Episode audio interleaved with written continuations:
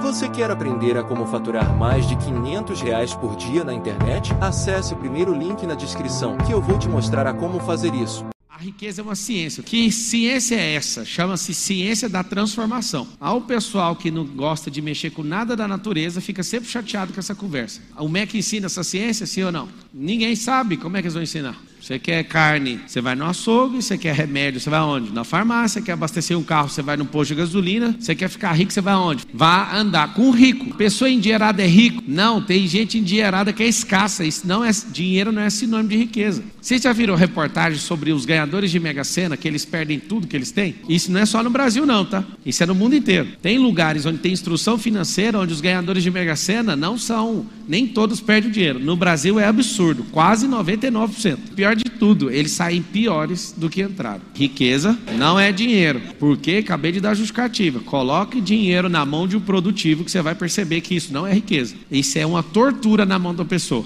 Todo improdutivo, todos que não entendem de dinheiro tomam a mesma decisão. Dá um milhão de reais para pessoa, vou dar uma casa para minha mãe, vou fazer não sei o quê, não sei o quê, não sei o quê, não sei o quê, não sei o quê. Aí a mãe fala, ó, oh, não consigo pagar aqui as despesas da casa, então toma mais dinheiro. Eu outro não consigo. Cara, na moral, aplica o dinheiro. É, um dinheiro de uma das minhas empresas não foi assistido por alguém, não aplicou o dinheiro e eu perdi tipo uns 800 mil reais por, pelo dinheiro não estar tá aplicado. Perdi não, deixei de ganhar. O dinheiro era meu, legítimo. Só que aí foi passando, alguém achou, o outro achou, o outro achou que estava aplicado. Quando viu o dinheiro estava solto. E é uma quantidade de alguns milhões de reais para dar stand de dinheiro. Quando eu vi, é só falta de gestão. Tem gente que sabe destruir riqueza tendo a riqueza na mão. Tem outros que têm um dinheiro e dá conta de fazer render um real. Tem outros que tem lá o dinheiro garantido, que é só deixar aplicado, dava 800 pau. Aí não dá 800 pau porque não prestou atenção e vai ficando por isso mesmo. Qual que é o código de quem é rico? X. X é multiplicador, o divisor é de faccioso, gente briguenta, nojenta. Esse povo vai acabar com o casamento, vai acabar com a empresa, vai acabar com a amizade, tudo em prol da facção do coração dela. O consumidor só quer trabalhar para comprar coisa. Coitado. O poupador, 900 anos fica rico, tem 120, segundo a Bíblia, mas é brasileiro, vive 74, não respira, não dá uma corridinha, com 58 está morrendo de alguma coisa. E se bebe uma pinguinha, se rosa aos 39, 40, eu sei que passou, está de hora essa talvez. Sabedoria e riqueza. Sabedoria,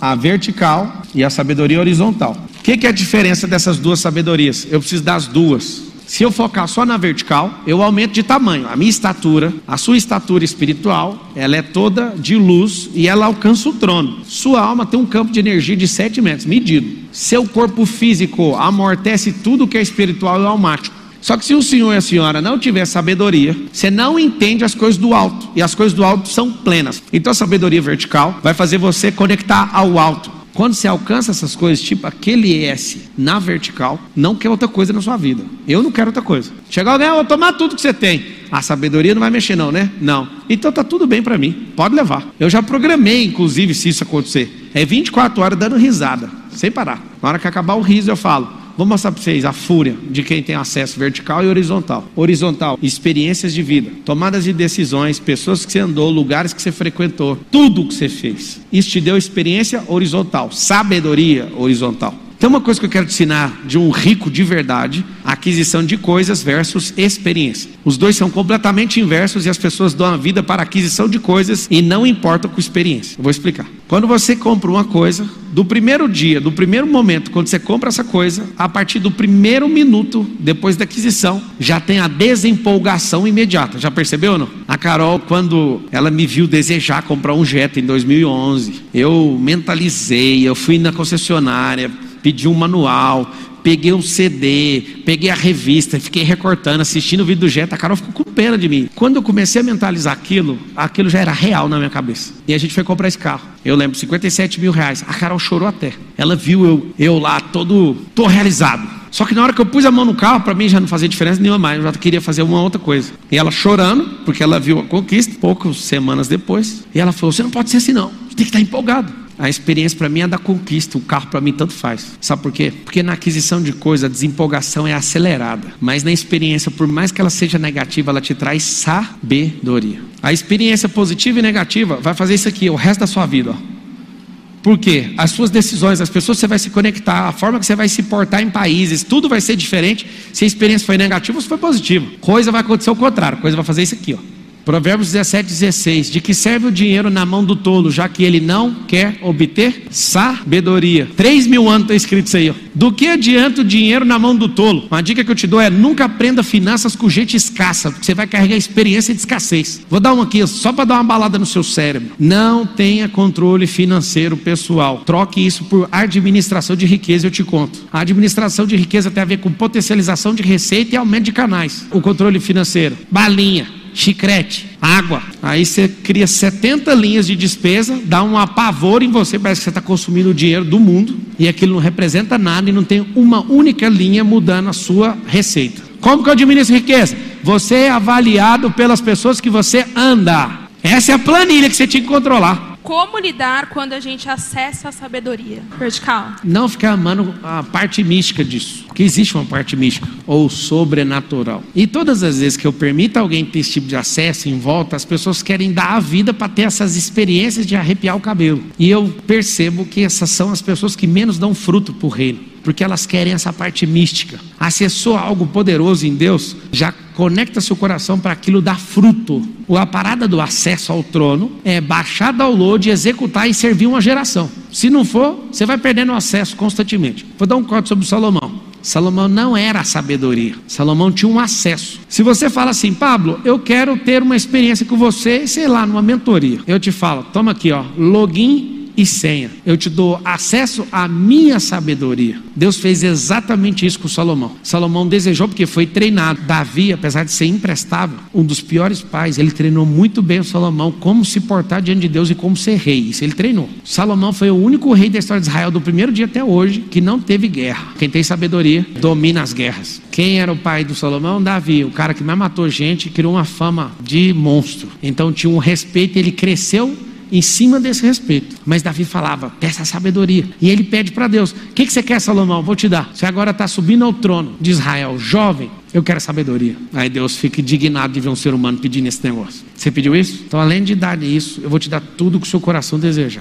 Cuidado com isso. Eu treino meus menininhos desde pequenininho assim, ó. Vocês querem o melhor brinquedo do mundo? A sabedoria. Fala, sabedoria. Aí eu fico irritando. Ah, mas a sabedoria não dá para ver. Brinquedo dá para ver. É, mas se eu tiver sabedoria, eu compro deles quantos eu quiser. Eu faço o que eu quiser com a sabedoria. Treinamento. É isso que vocês têm que guardar no coração de vocês. Como é que faz? Busca algo em Deus e lembre-se: o que Deus der para você, pode usufruir o tanto que quiser, mas não retenha, senão você vai arrumar uma, um problema, você vai ser abominável diante de Deus. Lá em Provérbios fala que quem retém é abominável. Não retenha, solte. Esse é um grande segredo. Deus não importa de você usufruir, desfrutar de nada, mas ele vai ficar, ele vai te abominar se você reter o que ele te deu, porque o que ele te deu é para os outros. O tanto de riqueza que você vai administrar para o reino é o tanto que você transborda. Você tem que saber disso. O tamanho da minha riqueza está no tamanho do transbordo. Quanto mais gente ouvir essa mensagem, quanto mais gente for transformado, maior vai ser o depósito de riqueza. Continua levando, amplifica a mensagem. Você que é sábio, e a palavra dá uma recomendação, nunca diga que você, e nunca se ache sábio. Porque o tamanho da sabedoria de Deus vai mostrar que quanto maior o seu ponto de contato com Ele, maior a sua ignorância. Você tem que saber disso. Quando você entende que as pessoas estão debaixo de bloqueios, que elas estão destruídas, a sua paciência vai aumentar mil vezes. Isso é sabedoria. A pessoa que tem sabedoria, por exemplo, horizontal, tudo que acontece, ela vai dar, dando conta de resolver no meio do percurso. Eu vou correr em grupo com 10 pessoas, eu estou correndo, eu penso na minha vida, na vida do outro, na vida do de trás, o tempo inteiro. Sabedoria de tipo, cara, presta atenção. Se esse cara deslizar ou mexer no celular na rua, você está na rua, o cara te mata. Passa para cima da calçada. Isso é sabedoria horizontal. A vertical tem o mesmo comportamento, todos eles. As pessoas passam a amar mais os outros. Ele passa a servir mais, porque ele entende que o corpo da sabedoria, o aumento dessa frequência está